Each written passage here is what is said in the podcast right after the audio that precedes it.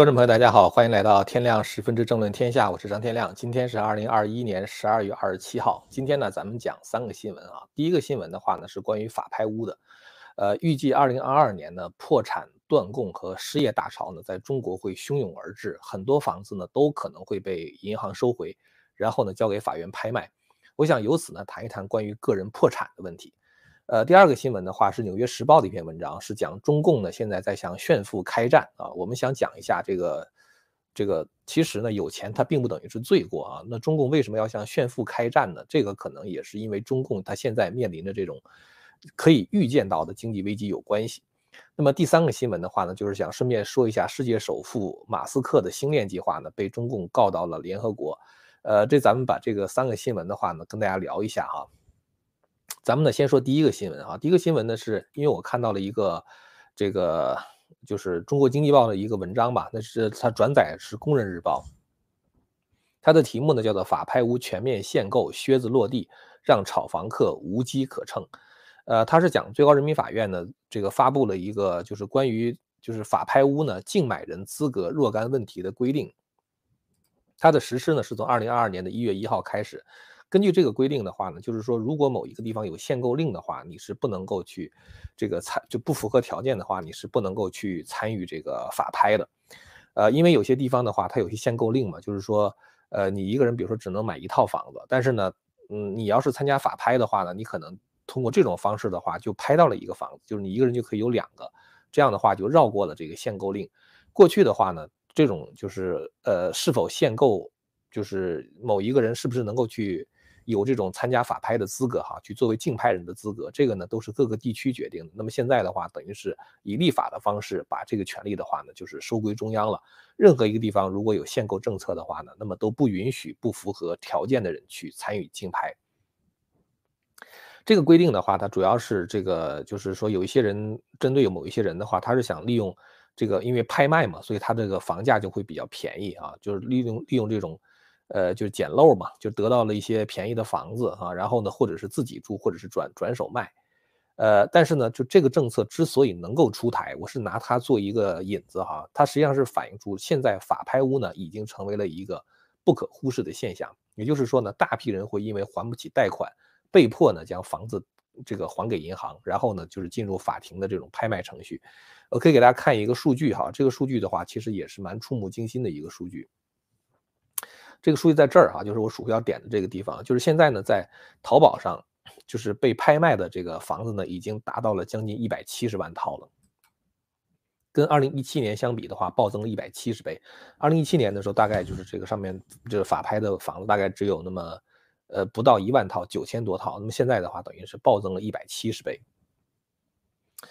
呃，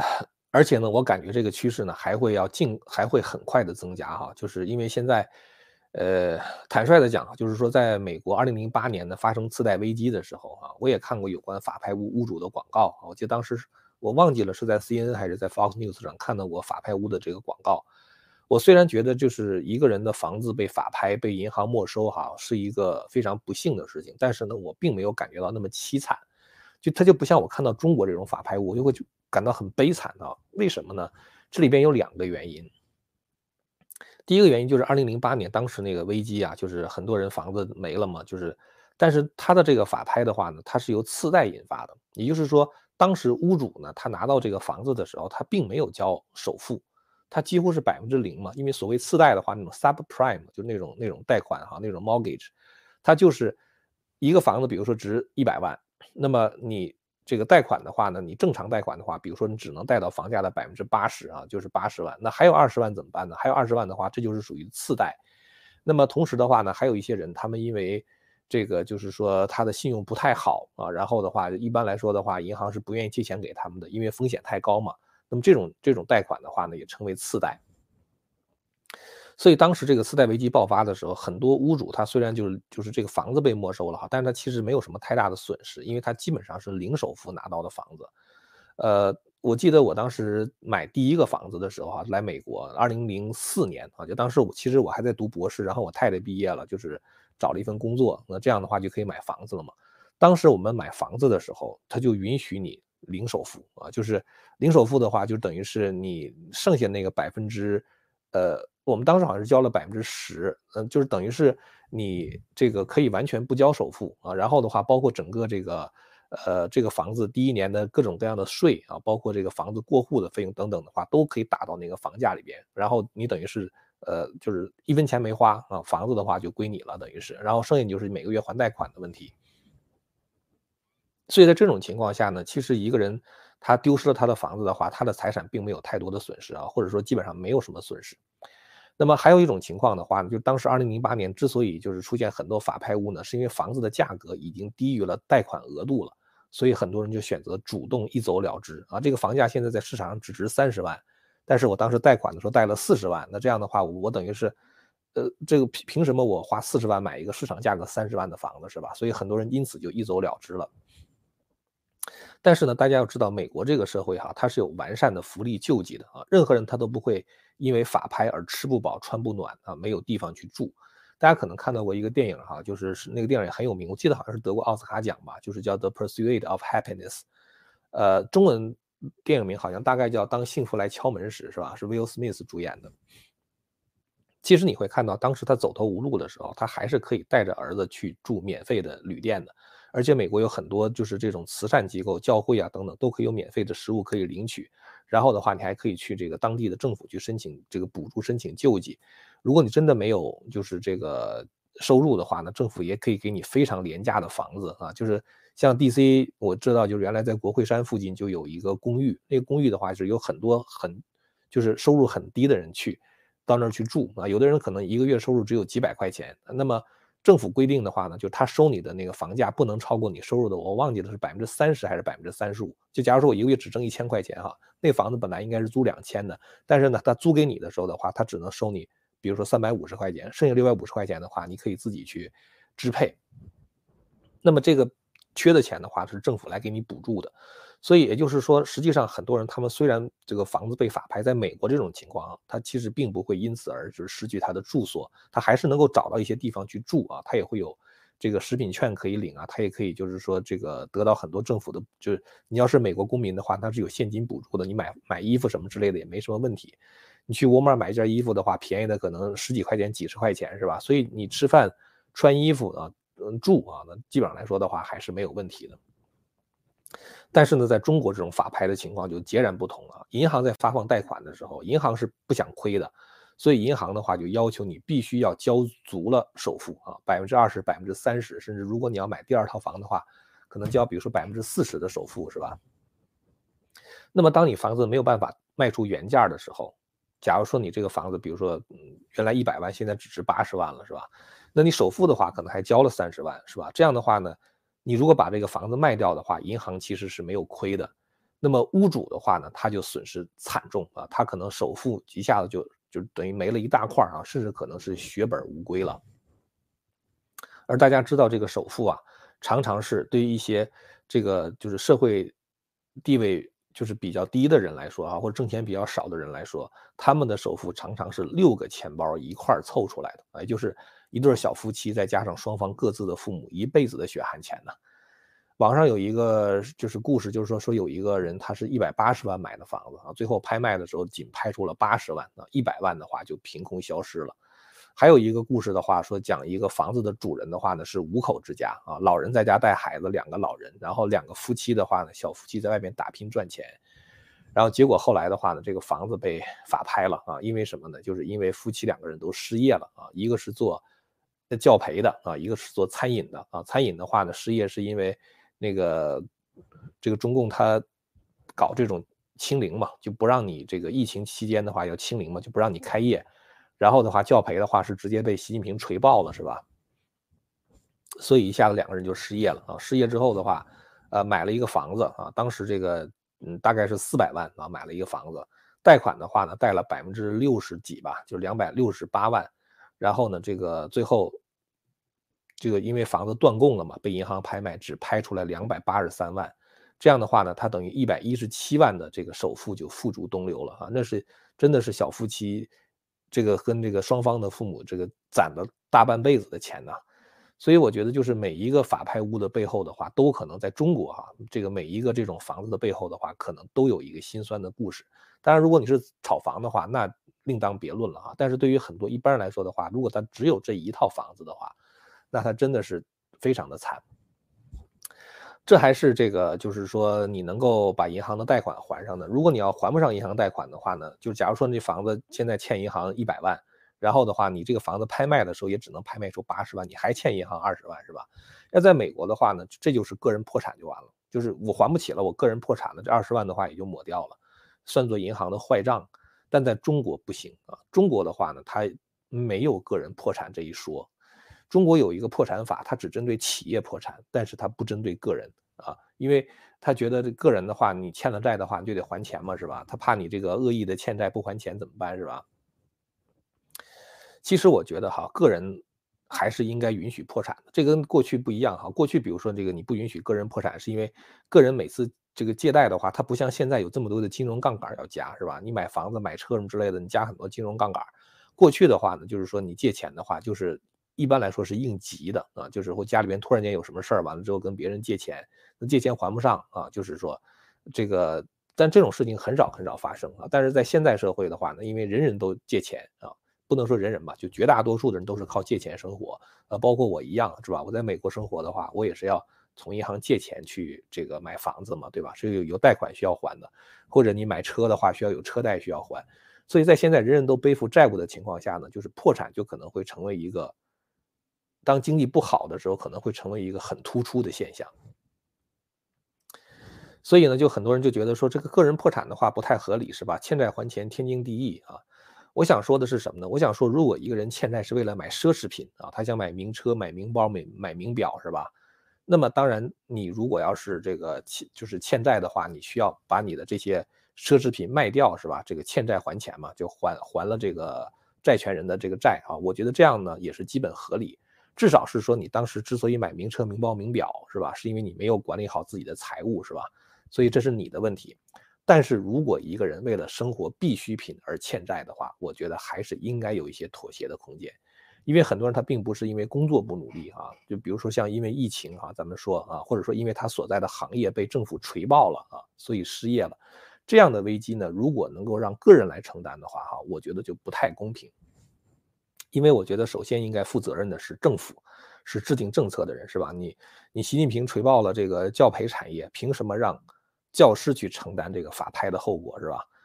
所以我觉得，就是说政府啊，制定政策的人呢，或者比如说强制清零，造成了大量的小业主倒闭的人，呃，包括那些哄抬地价，让政府官员中饱私囊的人，从这种意义上来讲的话，他们的责任更大啊。也就是说，在这种情况下，我觉得还是应该允许。个人申请破产，就如果你是属于这种情况的话，我觉得还是应该允许这种人去申请破产的。因为这个在美国哈，他是这样，如果一个个人申请破产的话呢，他的信用会变得很差啊。我有我我原来有一个认识一个人哈，他就是房子被法拍，他并不是还不起钱，是因为他跟他老婆离婚了啊，离婚了之后两个人都不想供这个房子，这房子不就供不起了吗？然后再一个的话就是这房价呢，因为当时跌得很厉害，正好赶上次贷危机。所以他们两人就全都走了啊，这个房子就扔在那儿断供了。这样的人的话，他的信用分数会变得很差啊，基本上五年之内他什么都干不了啊。买房买车的话，人家都不会给你贷款，但是五年之后的话，你就又活了啊，你就又可以买房买车了。而中国的话呢，当你一旦欠债还不了钱的话，你就上了失信人的名单啊，你就变成老赖了，是吧？所以呢，你这个还这个就是坐不了飞机和高铁等等，还要承担律师费、律师费，然后还要被罚利息等等。所以我觉得，就是说，如果允许个人破产的话呢，其实是能够让人能够过上就是说说得过去的生活。说到法拍屋哈，大家可以看一下，就是《纽约时报》呢有一个报道说，中共的话呢，现在开始禁止这种炫富的行为啊。这个炫富的话呢，大家知道，这个有些人呢，他们是专门在这个拍这种炫富的视频，呃，比如说他们这个住那种超级豪华的酒店，然后呢点这个超级豪华的这种餐饮啊，完了之后的话一结账啊，可能住一晚上。这个十几万，像这种炫富行为的话呢，其实是非常无聊的哈。这就是这个《纽约时报》他讲的这个，就这个人炫富哈，这个怎么去这个什么去去桑拿房啊，去总统套房啊，这个这个吃什么牛排啊，什么龙虾早餐什么什么之类的，一天的话呢花十万块钱，这种视频的话呢，我觉得确实是非常的无聊哈。在美国的话呢，其实也许人们也是会羡慕有钱人哈，但是其实呢，在美国的话，其实钱并不是最重要的。每个人更在意的是自由和自己的尊严啊。穷人的话，并不会因为你穷就觉得富人比你高一等，而富人的话呢，通常是把自己视为社会财富的管理者啊。确实是这样，就是说你管理一个上市公上市公司的话，你是替股东在管理财富啊。你是一个大企业家的话，你是在为社会创造就业啊。这个是一个真正富人的心态。在美国的话，你会看到很多人，比如说他们用这个，比如说 Fendi 的包啊，呃，Burberry 的围巾啊，什么 Boss 的西服啊，或者是穿着这个加拿大就鹅的那种那种大的这个就是，呃，就是保暖的衣服等等。但是呢，这是一般的中产阶级都能够消费得起的品牌啊。真正的大富豪的话，其实也不屑于跟你炫耀他的庄园、游艇和私人飞机，是吧？其实，在美国的话，很多公开大富豪在活动的时候，他们都是有意的穿得非常的低调啊，你是很难见得到的。我我见过一些这样的大富豪，像那个美国有一个林肯中心哈，当时是那个 David Coke 他们兄弟两个人，那都是巨富啊，那都是那个就是几百亿资产的那种巨富，他们去。呃，看演出的时候，你能够在那个林肯中心看到他们，但他们穿的其实并没有那么夸张，是吧？就是你，他就跟普通的这个中产阶级其实没有太大的分别。当然，你认识他的脸，你可能会知道他；否则的话，你根本就看不出来。他他不屑于跟你炫耀。但是呢，禁止炫富的话，让人联想到去年禁止吃播啊。去年八月十一号的时候，新华社有一个报道，就是习近平的话呢，他说要坚决制止餐饮浪费的行为。其实的话呢，就很多人就觉得当时是因为中国的粮食啊出现了危机，那么现在禁止炫富的话呢，就跟当年的禁止吃播一样啊，禁止吃播是为了应对粮食危机，禁止炫富的话呢，可是也可能也是为了应对即将到来的这种经济的危机。其实我觉得穷和富哈，其实我觉得它都是一种很自然的状态啊，就是说。财富或者是贫穷，并不意味着说这个人的人品就怎么样啊，这个人的人格就怎么样，并不是说你富了，你就高人一等啊，也不像过去共产党说富人的话都是天生的这个带有天生的罪恶是吧？其实根本就不是，关键是在于说，第一，你的钱是怎么来的啊？第二的话就是如何你你你是如何花这个钱啊？你是为社会负责任啊，管理财富呢？你还是说为了个人的奢侈享受是吧？孔子啊讲过一句话啊，孔子说：“邦有道，贫且贱焉，耻也；邦无道，富且贵焉，耻也。”孔子的意思就是说，如果一个社会是一个道德高尚的社会，如果这个时候你又穷啊，又社会又地位又低的话，那么可能会是你的耻辱。因为如果一个社会大家道德都很高尚的话，这个社会是一个公平的社会，是吧？那么你不能够养活自己，不能够用你勤劳的双手去。呃，去谋谋生活的话呢，这其实就是你自己的问题了，是吧？好吃懒做，至少是好吃懒做，对吧？所以孔子说，在一个道德高尚的社会，如果你没钱的话，是你的耻辱。但是孔子也说了，邦无道，如果在一个道德败坏的社会，在一个礼崩乐坏的社会，你爬到一个很高的位置上啊，就是地位社会地位很高，然后又很有钱，那大家就可能会想，你为什么？能够有这些钱是吧？你的钱是怎么来的？就在帮无道的时候的话呢，富贵的人的话呢，反而可能是一种耻辱。当然，这不也不能一概而论哈。就是总的来讲的话，孔子是持这样一个态度。所以我觉得那些炫富的人哈，就是真的是他他绝对不是说他是这个钱是自己挣来的，真的是自己挣来辛辛苦苦挣来钱的话，花钱真的是都是很就是很小心的啊，就是都是很珍惜的。而我觉得他这个拍这种炫富的视频的话，是给很多人看啊，是让别人羡慕他。那些羡慕富人生活的人，我觉得也很无聊，是吧？轻轻者说是无聊，重者说的话是心理不健康。习近平打击这种炫富的话呢，也是为了避免这个民众就是说把这种怨气的话呢，就是说撒到这个这个这个制度上啊。因为大家都知道，之所以中国贫富差距那么大，并不是因为有些人不努力啊，而是因为这个制度不公平。但是呢，你打击这个炫富的话，并不能打击到这个财富的本身，是吧？那有些人贪官污吏的话，他就是有钱，你不让他炫了之后的话，大家其实对他们的那种，呃，就是那种负面的观感的话，还是不会变的。呃，最后再说一个简单的新闻哈，就是这个中国常驻联合国代表呢，向这个联合国的秘书长提交了一个普通的照会，说这个马克思马斯克的这个星链呢，就是今年两度接近中国的太空站啊，对太空人的生命健康。构成了威胁啊，迫使这个中方两度实施紧急避碰。呃，这个事儿呢，其实大家知道，这个马斯克的星链计划，它是要在天上发四万两千颗卫星啊，最后的话组成一个呃，就像星座一样啊，使得在地球上的任何一个地方啊，都可以连上这个卫星，然后进行通信。这个事情其实我觉得中共是非常非常忌讳的哈。呃，那么中共呢，你要反对它的话呢，又有点就是没有没有理由啊。那么这样的话呢，就因为它星链的话，它就在某一个高度上，其实你太空站的话，完全可以在不同的高度上这么这么来回走的。所以呢，就是也而包括就是每一个星链的话，它的位置的话都是可以 track 的啊，就是都是可以追踪的。所以说你你会你会知道它可能会靠近你，你在你就可以计算，然后的话你就可以可以躲避啊。这就有点像什么？就像有点像那个高速公路一样啊，就是呃，或者是比如说这个天上的飞机一样啊。每一个飞机的话，它有它不同的轨道啊。比如说从东面往西面飞的，呃。我也不知道是不是这样哈，反正就是我知道，比如说它两个方向不同飞的话，它的高度一定是不一样的，就不可能两个飞机对着飞，而且是在同一个高度。就是在那个空中 traffic，就是那个 air traffic 调度的时候，就已经开始调度开了。所以其实的话呢，就是说太空站发射的高度啊，包括就是说对每一个卫星是否是否能撞到自己的话，这个是都是可以计算，而且是可以规避的。就像是你开车一样啊，你知道对面有一个车的话，你稍微躲一下的话，你躲过去了嘛。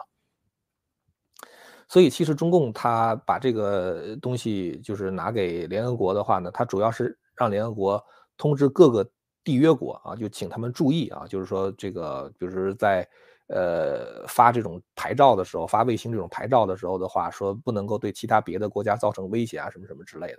但是其实大家人人都知道哈，就你看这个消息你就知道，中共针对的不是。太空站的安全啊，中共真正针对的是马斯克的这个星链可能会给中国人提供的那种上网的机会。其实我觉得这可能也就是，呃，将来如果真的能够出现，比如说 iPhone 十四啊、iPhone 十五啊什么之类的，里边有能够连上卫星的那种就是芯片的话，哈，那可能真的就是中共的互联网它的封锁的话呢就被绕过去了。呃，今天就给大家讲这么三个新闻哈，主要是我是想说，二零二二年的时候啊，我就觉得这种。我对二零二二年整个这个经济的情况真的是特别的不看好啊，包括在中国，包括在美国，因为中国的话它一定会影响到美国，所以就是说大家都要应该为这个事情做一点准备吧啊，这就是我今天想谈这个法拍屋呢，呃，这个这个一个最重要的原因。好了，那么今天的话呢，咱们就聊到这儿了哈。如果您要对我们谈的内容感兴趣的话呢，欢迎大家订阅和传播这个频道。我们下次节目再见。千古文明汇成巨著，百家大义娓娓道来。希望之声精品网、希望之城隆重推出张天亮教授第二部大型讲史系列《中华文明史》，为您重现中国历史上最璀璨的文明之珠，让您在轻松的观赏中汲取古老的智慧和对当代的启迪。今天就登录 landofhope 点 tv，land of hope 点 tv。